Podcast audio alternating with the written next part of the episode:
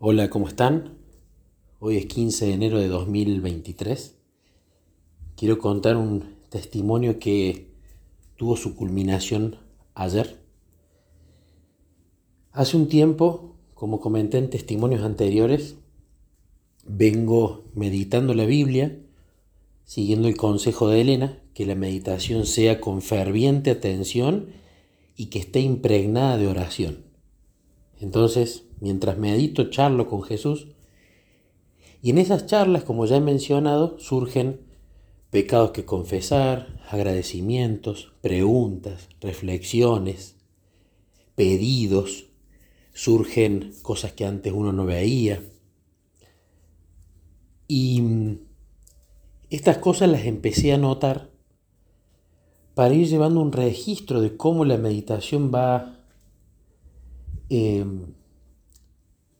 desarrollándose y para buscar patrones en mis oraciones, en las confirmaciones, en las respuestas, en los que creo que me dice Jesús, en lo reiterativo de los temas, en los pedidos que quizás uno hizo hace un tiempo y luego tuvieron cumplimiento, pero quizás si no lo anota uno no se acuerda. La cuestión es que hace un tiempo le venía pidiendo a Jesús como consecuencia de algunos textos disparadores en la meditación, que extirpara toda mentira de Satanás de mi mente, que extirpara todo concepto que yo tuviera malentendido, que me enseñara, que extirpara todo mandamiento de hombre o toda tradición humana, que yo quería aprender, que no pretendía ser un maestro, sino que quería ser enseñado por él siempre y que quería que me muestre errores que me llevasen a ir en una dirección diferente en la que él quiere que vaya, ¿no?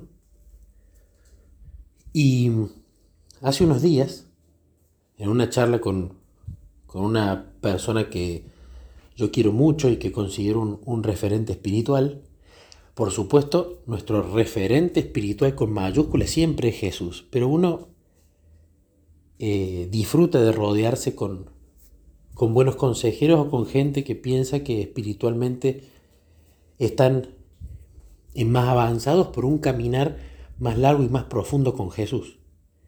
Entonces, muchas veces Jesús me ha llevado a preguntarle a esta persona para sacarme dudas, inquietudes, y muchas veces Jesús ha usado a esta persona para confirmarme direcciones correctas y direcciones erróneas. La cuestión es que hace unos días esta persona había dado una afirmación, ¿no? De la importancia de cuando uno predica, cuando uno habla, de la importancia de la experiencia personal y de no tratar de fundamentar cada cosa que uno hace con un texto del espíritu de profecía, ¿no? Como tratando de citar todo el tiempo todo. Cuando yo escuché esto, me quedé como helado. Porque la verdad es que pensé, esta persona está totalmente equivocada. Uno cuando predica es Biblia, espíritu de profecía y para decorar testimonio, ¿no? Pero todo el tiempo, Biblia, espíritu de profecía, Biblia, espíritu de profecía, Biblia, espíritu de profecía, todo el tiempo. Y si queda tiempo, decoramos con un testimonio, ¿no? Y la verdad es que estaba muy preocupado yo porque o estaba equivocado él o estaba equivocado yo. Me preocupaba el saber quién estaba equivocado. Porque si estaba equivocado él, los caminos tenían que separarse porque esto era una ruta que iba hacia el norte y la mía que iba hacia el sur o la ruta de él que iba hacia el oeste y la mía que iba hacia el este eran direcciones opuestas. Y si estaba equivocado yo, me preocupaba la dirección en la que estaba yendo. Así que cuando terminé de escuchar esto le dije a Jesús, Jesús, si yo soy el equivocado, quiero que me lo reveles. No me voy a poner en orgulloso, Si estoy equivocado, enséñame, pero no me quiero quedar con la duda. Empecé a presentarle todos mis argumentos a Jesús, un montón, probablemente casi una docena de argumentos de por qué esta persona estaba equivocada. Y los repasaba una y otra vez con Jesús y estaba convencido de que yo tenía la razón. Pero mi mayor deseo no era tener la razón, sino saber cuál era la verdad. Y si yo estaba equivocado, no tenía problema de agachar la cabeza y decirle, Jesús, me estoy yendo para una dirección que nada que ver tiene con la dirección que vos me querés llevar. Entonces le envié audios a esta persona, ¿no? Con cada uno de los fundamentos, preocupado por lo que dijo, preocupado por lo que estaba pensando, preocupado por, por lo que había fundamentado. Y le mandé los audios y yo estaba preocupado. Ese día estuve como estupefacto. Era un día donde sentía que estaba parado y tenía que decidir si iba a la izquierda o iba a la derecha, pero iba a hacer toda la diferencia ir en una u otra dirección. Esta persona me reenvió, me envió muchos audios, yo le envié varias respuestas y fuimos yendo y viniendo, yendo y viniendo en audios, con mucho amor, con mucho cariño, pero de ambos lados tratando de presentar los argumentos y tratando de comprender yo por qué él pensaba lo que pensaba. A medida que iba escuchando esos audios, le iba pidiendo a Jesús, Jesús, dame tu espíritu, dame entendimiento, abrime la mente, dame humildad y ayúdame realmente a ver dónde está mi error si es que lo hay, y si no tengo error, a no moverme de mi posición. Lo hablé con mi esposa, estaba preocupado, estaba eh, raro ese día. Por un lado tenía la esperanza de que finalmente Jesús me iba a mostrar el camino correcto. Pero era una sensación extraña, no sé cómo explicarlo. Era una paz extraña. Era una paz donde había confianza en que Jesús me iba a conducir por el lugar correcto. La cuestión es que más allá de que charlamos y recibí sus argumentos, y empezaron a, ver clics en mi cabeza y a pensar, no está tan desacertado, ¿eh? No está tan desacertado lo que dice. La cuestión es que pasó y vino el sábado, pasamos un lindo sábado con mi esposa, la naturaleza, leyendo mucho el camino a Cristo. Y ahí en el mismo camino a Cristo el Espíritu Santo a través del Espíritu de profecía dado de Elena y con su pluma inspirada, empezó a abrirme un poco más la mente sobre lo que esta persona me había dicho. Y empezó como a aparecer un pequeño rayito de luz, como le pasó a Nicodemo.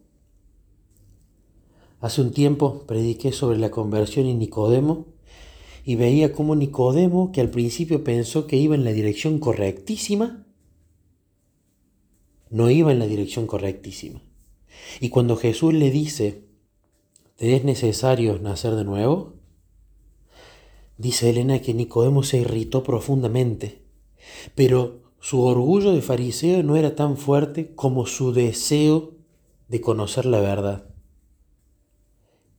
Cuando Jesús le dice, te es necesario nacer del agua y del Espíritu, él entendió que el agua era el bautismo y que el Espíritu era el Espíritu de Dios, porque ellos a los nuevos conversos del paganismo les decían que eran como bebés recién nacidos, pero Nicodemo no podía concebir que él no estaba convertido. Y por eso fue irónico con Jesús y le dice, ¿acaso se puede entrar en el vientre de mi madre nuevo y nacer otra vez? Pero su orgullo nunca superó su deseo de conocer la verdad, aunque tuviese que decir iba en una dirección incorrecta. Todavía no entendía Nicodemo, entonces Jesús agrega el ejemplo del viento, que oye su sonido, pero no sabes ni de dónde viene ni a dónde va. Y ahí empezó a entender Nicodemo que los textos que había leído antes lo había leído con una mente anublada, como dice Elena con respecto a, lo de Isaías, a lo de David, a lo de Ezequiel del corazón nuevo.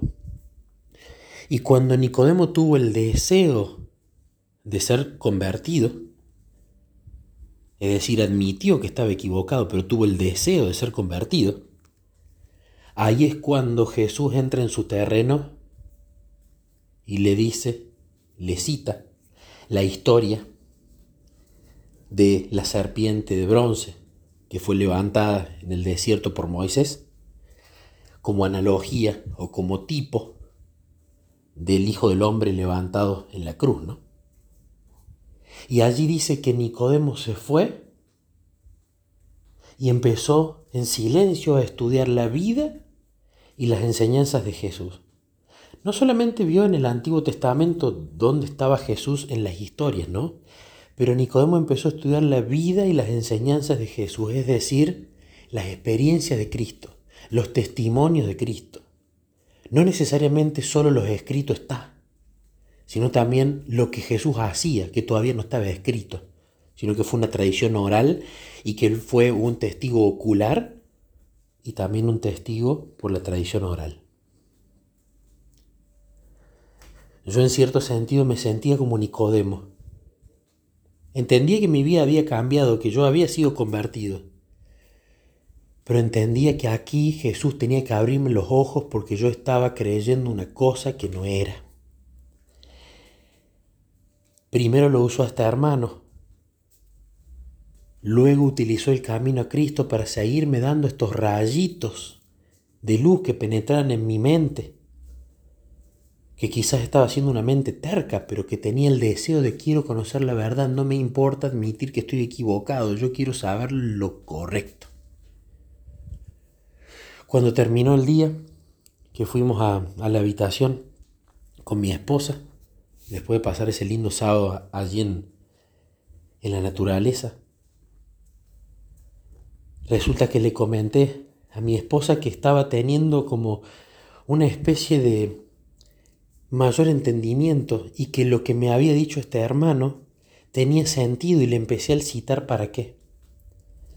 Y mi esposa me dice, te quiero leer algo de palabras de vida del gran maestro. Ella está leyendo ese libro. Y lo que ella me leyó tenía que ver con la parábola del sembrador. Que el sembrador tira la semilla, pero que su trabajo termina en tirar la semilla no en tratar de hacerla germinar o a ver qué puede hacer Él para que esa semilla crezca. No, porque allí se mete en terreno del Espíritu Santo. El que hace esa parte es el Espíritu Santo, no el sembrador. El sembrador solamente tiene que tirar la semilla. Ella no se dio cuenta, ella me quería decir en realidad otra cosa.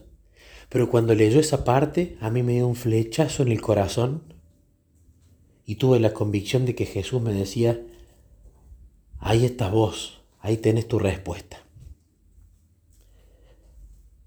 ¿Cuál fue la reflexión? Yo cuando comencé a predicar, por allá aproximadamente hace dos años, mi primer sermón fue sobre Judas. Y ese sermón nació de meditar con Jesús el capítulo de Judas del deseado de todas las gentes. Cuando leí que Judas amaba a Jesús, deseaba estar con él, había entendido su pecaminosidad, quería cambiar su carácter y sabía que tenía que ser cambiado mediante una relación con Jesús, yo pensé, Jesús, Judas entendió todo. ¿Qué le pasó? Entendió todo el Evangelio, que es una relación, que el carácter viene cambiado por esa relación. Te amaba, te seguía, deseaba estar con vos. ¿Qué le pasó? Y al empezar a meditar me di cuenta que Judas no había sido sincero, que no había abierto su corazón el 100%, y Jesús sabía eso e intentó por todos los medios a que él confiese, a que él confiara en él. Y Judas no lo hizo. Cuando hice esa meditación armé un sermón, conté mi testimonio y conté las reflexiones de esa historia. Ese sermón cavó, hondo en el corazón de la gente que lo escuchó. Muchas personas terminaron llorando. Y una hermana los días me escribió y me dijo que le había quedado en la cabeza dando vueltas el sermón si le podía pasar por favor los textos del Espíritu de Profecía de la Biblia donde estaban todas las conclusiones a las que yo había llegado. Y la verdad es que yo no tenía los textos de la Biblia del Espíritu de Profecía, porque eso nació de una meditación con Jesús. Luego de eso fui a rastrear todos los textos de la Biblia y del Espíritu de Profecía y empecé a ver, para mi asombro, que todas las reflexiones que yo había tenido acerca de eso realmente ya estaban escritas en los libros de Elena de White y que las conclusiones que yo había llegado en oración y en meditación ya estaban escritas por Elena. Y eso me dio mucha paz porque me di cuenta que esa meditación fue dirigida por el Espíritu y además me dio eh, gozo el saber que había evidencia de que eso era correcto. Entonces a esta hermana que luego de escuchar el testimonio y el sermón vino y me preguntó, le pude dar esa evidencia y ella se puso contenta de tenerla. Y yo también, porque la había encontrado. ¿Qué pasó de allí en adelante? Yo siempre que tenía que predicar, nunca predicaba de algún tema de estudio. Siempre predicaba en base a la práctica y a la experiencia que yo tenía en la relación con Cristo. Entonces toda predicación se basaba en algunos testimonios que luego eran fortalecidos con Biblia y espíritu de profecía. Pero a medida que fue pasando el tiempo, yo empecé a cambiar. El porcentaje de tiempo del testimonio en el púlpito empezó a descender y el porcentaje de texto bíblico del espíritu de profecía empezó a aumentarse. ¿Qué terminaban siendo mis predicaciones, como hablé desde el principio? Un poquito de testimonio y todas preguntas y respuestas con citas bíblicas y el espíritu de profecía. La predicación se empezó a convertir más en un estudio bíblico que en contar cómo Jesús había cambiado mi vida, utilizando ocasionalmente por allí y por aquí la Biblia y el espíritu de profecía. Pero ¿cuál era mi intención cuando se convirtió en esto la predicación. Mi intención no era mostrar, mira cuánto sé de Biblia y del espíritu de profecía, porque en realidad creo que no sé absolutamente nada. Y tampoco nunca fue un deseo en mi corazón ser un teólogo o un erudito o un conocedor que recita de memorias la Biblia y el espíritu de profecía, porque sé que eso de poco vale. Lee Benden, el hijo de Morris Benden, antes de convertirse, él ganaba trivias bíblicas y concursos bíblicos. Sabía las doctrinas de memoria, los textos de memoria, pero no tenía una relación con Jesús. Entonces nunca me interesó eso. Me fui al balcón de la habitación donde estábamos con mi esposa y me puse a hablar con Jesús. Jesús, acá está el error, acá está mi error. Yo cuando hago esto de justificar cada cosa con la Biblia y el espíritu de profecía, lo hacía con el afán que la gente que escuchara no dudara. ¿Dudas de la meditación bíblica? Acá está. ¿Dudas de que Dios impresiona la mente? Acá está. ¿Dudas de esto? Acá está. Tenía las mejores intenciones yo. Quería convencerlos argumentativamente de todo, cosa de que si había una pregunta estuviera fi eh, demostrada con la Biblia y el espíritu de profecía, 100%, y no, para no dar lugar a incredulidad y a dudar. ¿Eran buenas y mis intenciones? Sí, pero ¿era efectivo? No. ¿Por qué no era efectivo? Porque no permitía el Espíritu Santo obrar, porque estaba siendo el sembrador que sembraba la palabra, la semilla, pero me metía a querer hacer el trabajo del Espíritu Santo con la buena intención de que el hermano crea y practique, me metía en el territorio del Espíritu Santo. Y si me meto en el territorio del Espíritu Santo, y no va a obrar, porque yo lo estoy espantando, porque me estoy metiendo en un terreno en el cual yo no puedo hacer nada, porque estoy haciendo más de lo que Jesús pidió, y hacer más o menos de lo que Jesús pidió es obedecer, es desobedecer, perdón, es lo mismo. Me di cuenta que quería convencer más con argumentos que con el testimonio. Y olvidé aquella meditación tan linda en un momento a solas con Cristo, donde Jesús me había dejado claro a través de la historia del ciego de nacimiento. Nicolás, tu tesoro, tu capital, son tus testimonios, son tus aventuras conmigo. Eso es lo principal, eso es lo que tenés para compartir, eso es lo más valioso tu relación conmigo que desencadena las aventuras conmigo, las oraciones respondidas, los momentos vividos, tanto tristes como felices. Y yo eso lo había estado perdiendo últimamente. Estaba de repente yéndome para un lado de esa línea tenue en la cual uno tiene que estar caminando siempre, ni irse al lado del farisaísmo que únicamente se dedicaba al estudio de la Biblia y el saber, ni irse al otro lado donde la experiencia es lo único que vale y sacamos del lado de la Biblia y sacamos del lado del espíritu de profecía. Hay que caminar al medio. Y yo me di cuenta de ese error. Me di cuenta que muchos audiolibros que había grabado era para tratar de convencer con la buena intención de que la gente crea, pero eso no funciona. Y siempre lo que más resultado me había dado era compartir las predicaciones donde el testimonio era el rey y donde la reina y los príncipes y princesas eran la Biblia y el espíritu de profecía. Los testimonios era el rey ¿por qué? porque eran las experiencias con Cristo.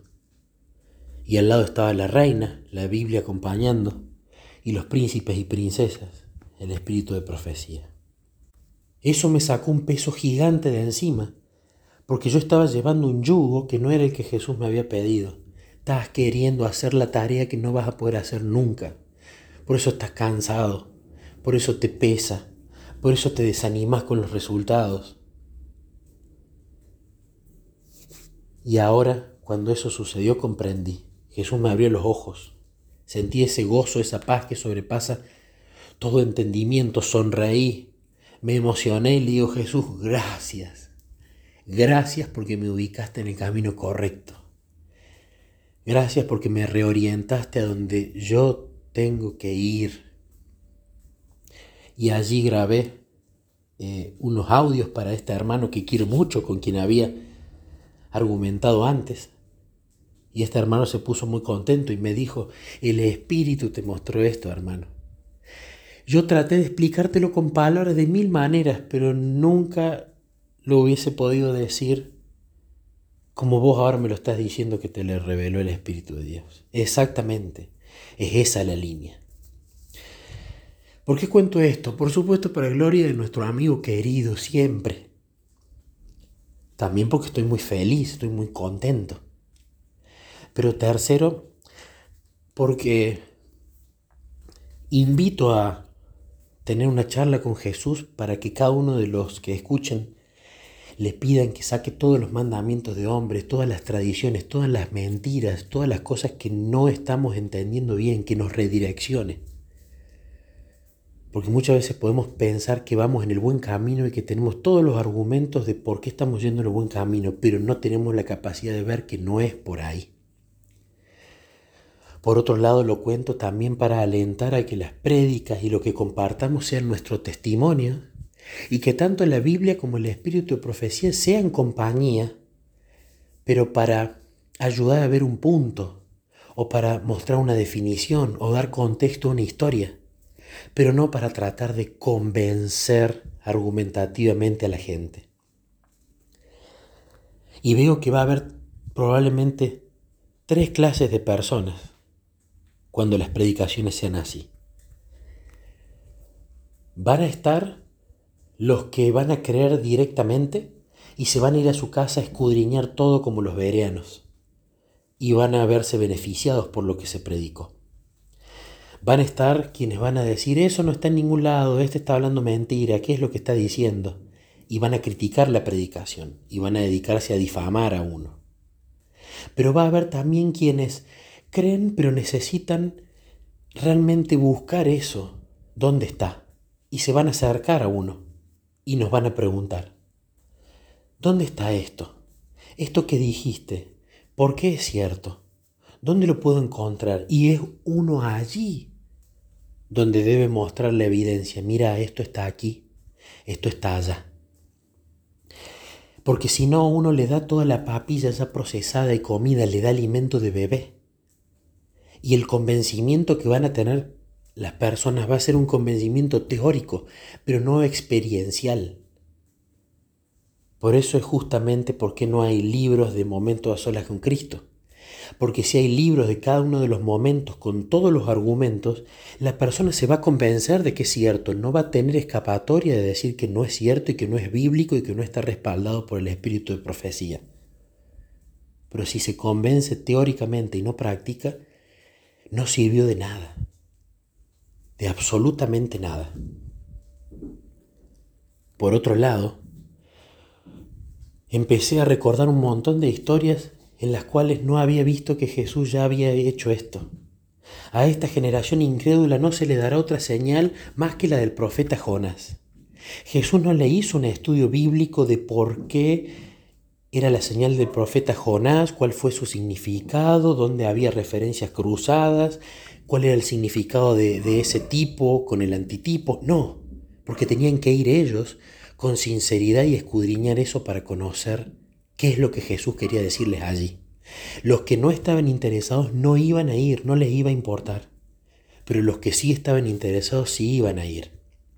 Por eso, también cuando fueron los pastores a decirles a Jerusalén, vinieron ángeles. El niño lo vimos en el pesebre, cuando Zacarías dijo la revelación que le había dado Dios sobre Juan. Cuando los reyes magos, o mejor dicho los sabios de Oriente fueron, ellos no quisieron ir a verificar nada. Se quedaron en nosotros sabemos todo, no nos vengan a enseñar a nosotros. Y no fueron y vieron, como hizo Natanael, como hicieron tantos. Con Nicodemo pasó exactamente lo mismo. Jesús no le explicó todo a Nicodemo, sino que le dejó la materia prima, vaya y busque Nicodemo. Y le dio como puntapié, como disparador, la historia de la serpiente levantada en el desierto. Nicodemo luego fue y fue a escudriñar las escrituras y a ver la vida de Jesús. Y allí descubrió todo. Hizo el esfuerzo. Entonces yo también me estaba equivocando en eso, en querer darle la papilla a la gente. No. Yo te cuento mi testimonio como anzuelo de que veas lo maravilloso que es la vida con Jesús. Cito la Biblia y el espíritu de profecía para rellenar la historia, para establecer un punto, para mostrar el texto disparador o algo que se relacione con mi experiencia. Pero no te voy a explicar todo matemáticamente y argumentativamente. Ese trabajo lo tenés que hacer vos. Y allí permito que el Espíritu guíe a los corazones sinceros. ¿Habrá semillas que caigan en el camino? Por supuesto. ¿En suelo rocoso? Por supuesto. ¿Entre espinos? Por supuesto. Pero si hay suelo fértil y uno no se mete en el terreno que es el Espíritu Santo, vamos a tener la certeza de que el Espíritu, ese corazón, a su tiempo, va a llevarlo a escudriñar y a practicar y a ver con sus propios ojos. Como conclusión, se cambió totalmente mi foco. En lugar de focalizarme en argumentar y en convencer con textos bíblicos del espíritu de profecía, voy a volver a focalizarme en las aventuras con Jesús a través de la oración, la meditación y el escudriñar las escrituras, como eso está mil veces dicho en el espíritu de profecía. Y por otro lado, en pasar tanto tiempo contemplándolo a Él y meditando en su vida y sus enseñanzas, para ser poco a poco transformado en su imagen. Porque al fin y al cabo, los testimonios con Jesús y el testimonio de Jesús viviendo en uno es lo que realmente va a convencer a los demás. Y allí me saco la carga horrible que me puse solo y me pongo el yugo de Jesús hoy y todos los días.